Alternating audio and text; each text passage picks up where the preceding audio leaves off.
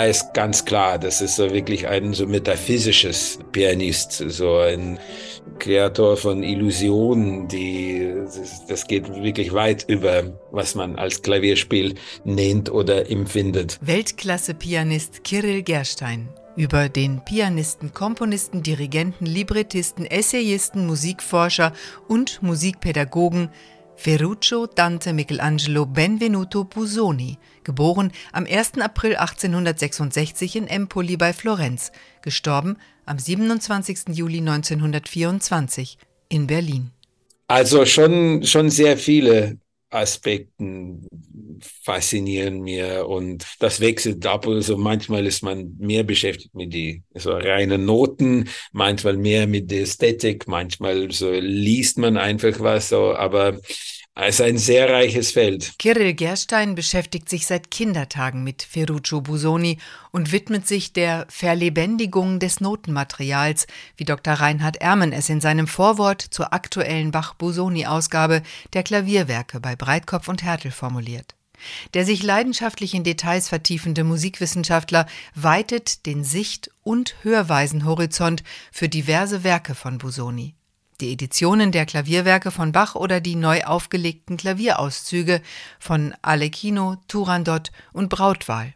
Reinhard Ermen ist seit mehr als 30 Jahren seinen eigenen Worten nach ein Enthusiast dieses Komponisten, Pianisten und Musikdenkers und bündelt in der Reihe der Rowold-Monographien eine Fülle von Facetten dieses Künstlers, der seinen Lebensweg zielstrebig beschreitet. Das beim Busoni ist spannend, aber auch kompliziert. Busoni hat ja Unterricht bekommen durch seine Mutter, die eine ganz solide Pianistin gewesen ist und dann zusätzlich Unterricht durch den absolut chaotischen Vater, der auch so eine Art Hochstapler war, der als äh, reisender Klarinettenvirtuose den größten der Welt markierte. Und als er merkte, das Kind kann Klavier spielen, das hat Begabung, das Kind auch als Wunderkind ausgestellt hat. Und davon hat man auch zeitweilig gelebt. Und der Vater bei aller Chaotik hat ihm den Bach als erstes schon mal beigebracht. keinen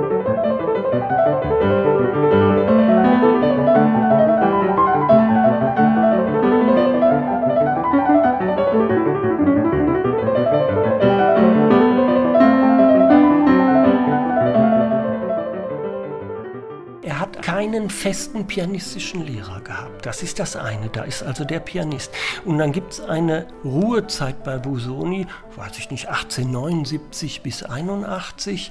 Da ist er bei dem äh, Pädagogen Meyer in Graz gewesen. Da hat er anderthalb bis zwei Jahre studiert, aber nicht Klavier, sondern Komposition.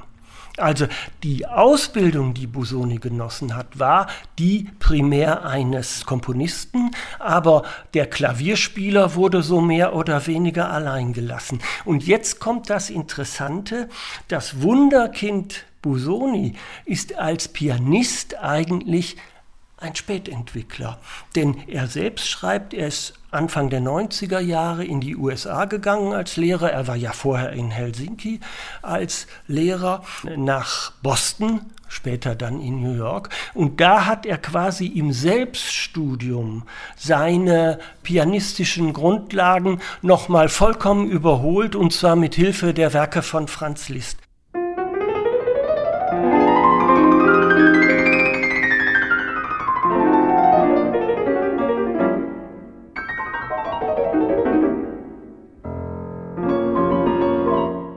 Und als er von da zurückkommt, ist er der Pianist. Aber das war dann, weiß ich nicht, 94 lässt er sich in Berlin nieder. Da beginnt auch die Weltkarriere, der Weltruhm des Pianisten Busoni. Über ein Konzert in Helsinki 1894 schreibt Ferruccio Busoni: Vorgestern hatte ich meinen Beethoven-Abend. Es hieß, dass seit Bülow und Rubinstein nichts Ähnliches gehört wurde. Ich spielte auch vortrefflich und wie sonst selten. Der Erfolg war enorm. Kritik hebt mich in den siebten Himmel. Es war vielleicht eine meiner bedeutendsten Leistungen als Klavierspieler. Also ich glaube, der Busoni war bei allen Zweifeln, die er immer wieder formuliert hatte, doch ein sehr selbstbewusster Musiker, auch Interpret.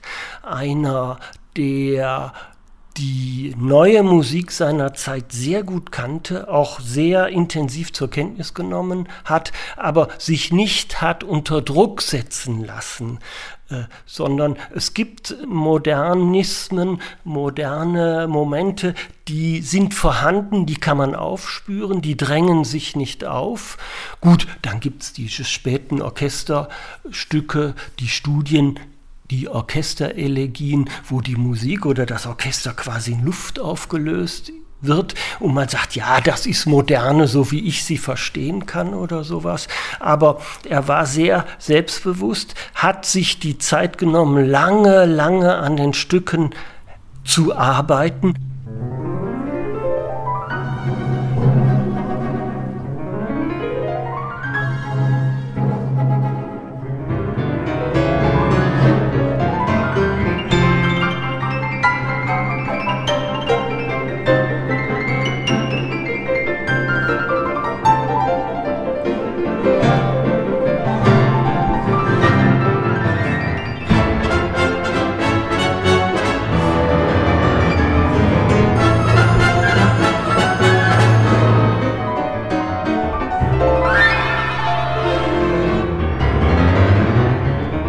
Wolkenkratzerkonzert nennt Ferruccio Busoni sein 1904 komponiertes und selbst uraufgeführtes Klavierkonzert Opus 39 in fünf Sätzen mit einer Spieldauer von über 70 Minuten und einem Chorfinale im Zeichen sinfonischer Traditionen. Gut 100 Jahre später entsteht eine atemberaubende Aufnahme, Kirill Gerstein spielt dieses so selten aufgeführte Werk mit dem Boston Symphony Orchestra unter der Leitung von Zachary Oramo für Mirius Classics. Wir haben Busoni, größte Pianist je quasi, zusammen mit Liszt und Anton Rubinstein. Ich glaube, das ist ein Triumvirat, könnte man so reduzieren. Also ein gigantischer Pianist, ein visionärer Komponist, ein Lehrer und ein Mentor für eine Menge und eine Reihe Pianisten, aber auch eine Reihe Komponisten, die direkt bei ihm studiert haben, wie zum Beispiel Kurt Weil oder Sibelius, der immer Busoni als Mentor anschaute äh, und Arnold Schönberg und so weiter. Und dann ist Busoni eine ähm, zentrale Kulturfigur in europäisches Kulturleben zwischen diesen Jahrhunderten, so Ende 19., Anfang 20. Jahrhunderte. Und ist er auch ein musikalischer Philosoph und Schriftsteller und seine Briefe allein, so über 9000 Briefe. Der gesamte Schriftverkehr zwischen Ferruccio Busoni und Breitkopf und Hertel ist in zwei Bänden nachzulesen und äußerst aufschlussreich, unterhaltsam und berührend. Es ist ein Hochgenuss, einzutauchen in die sprachlichen Nuancen, die Art zu kommunizieren, Anliegen zu thematisieren. Am 8. November 1900 schreibt der Komponist seinem Verlag Breitkopf und Hertel Sehr geehrte Herren, Endlich bin ich in der zufriedenen Lage, Ihnen das druckfertige Manuskript der zweiten Violinsonate senden zu können.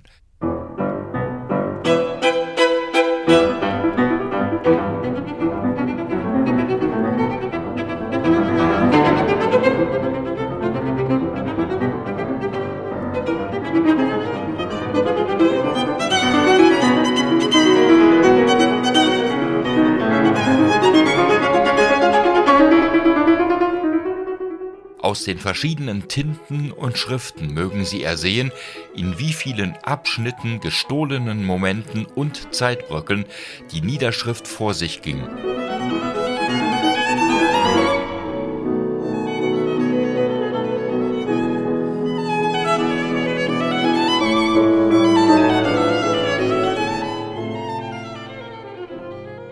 Ich leide als Komponist unsagbar unter den Umständen, die aus mir einen Pianisten von sogenannter Karriere machen.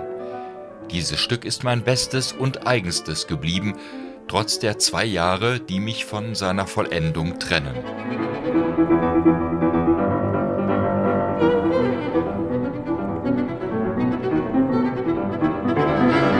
Erfolgreiche Zusammenspiel von Komponierenden und einem Verlag war und ist stets existenziell für beide Seiten. Doch vergleichbar sind derlei Kontakte kaum. Ich glaube, es ist unterschiedlich wegen die variable Beziehungen zwischen Komponisten und, und Verleger. So manchmal, vor allem vom 19. Jahrhundert und früher, so Beethoven ist dann zu unterschiedliche Verleger oder mal, mal nicht mehr existierende Verleger verbunden war und dann überall gedruckt und kopiert. Aber Busoni hat quasi ein ganzen Leben ganz eng gebunden geblieben zu Breitkopf und ich glaube, in dem Fall von dieser äh, spezifischen Beziehung ist da so eine große Verantwortung oder so eine große Rolle weitergespielt, von Verlag weiter sein muss, im Fall Busoni mit Breitkopf. Somit ist es eine beachtliche, über Jahrhunderte bleibende Verantwortung, Werken aus dem Repertoire, aus dem Archiv, Wege ins Musikleben zu ebnen. Das ist, oh, da, das ist die Verlegerära, die Sie dann ansprechen. Nick Pfefferkorn, Verlagsleiter von Breitkopf Kopf und Härtel. Ja, natürlich ist das auf jeden Fall eine Herausforderung und es ist auch ein absoluter Wille da, das zu tun. Allein Breitkopf durch seine Historie und diesen Riesenkatalog. Äh, wir wüssten gar nicht, wo wir anfangen sollen. Da gibt es noch Dutzende andere Namen, die ich Ihnen nennen könnte, die es verdient hätten, aus der Breitkopf-Historie heraus die zu bearbeiten und äh, gebührend unter das Volk zu bringen. Was weiß ich, Stichwort Ottmar Schöck, äh, Günter Raphael, äh, Nico D. und wie sie alle hießen aus der Zeit, wo Breitkopf unglaublich aktiv gewesen ist, verlegerisch. Und man kann nicht allen gerecht werden. Das ist leider, das musste ich auch bitter lernen, obwohl ich es gerne würde. Also wenn Sie sich die Spielpläne der Orchester und so weiter angucken, es wird ja immer weiter eingedampft, anstatt dass man wieder in die Breite geht, so wie das vielleicht noch vor dem Zweiten Weltkrieg gewesen ist. Das ist ja eine große Gefahr. Und dort Komponisten unterzubringen, die man eben nicht kennt und die nicht Mozart, Beethoven, Schumann, Brahms und sonst irgendwie heißen, das ist schon schwer, weil das betrifft, betrifft ein Orchester, eine Bühne, genauso wie einen freischaffenden Kammermusiker oder Sänger, der dann einfach sagt, das kriege ich bei meinem Agenten oder bei meinem Veranstalter nicht durch, weil der die Tickets dann nicht verkauft kriegt, wenn da ein Name draufsteht, den die Leute nicht kennen. Und da gehört leider Bosoni im weitesten Sinne auch dazu. Und dann auch diese faszinierende Leben und Lebenslauf, also zu italienisch für die Deutsche, zu deutsch für die Italiener, zwischen die Stühlen in vielen Sinnen und dann mit dieser erste Weltkrieg, so Zivilisationsuntergang, so dass er mittendrin diese Geschichte, Bewegungen ist. Note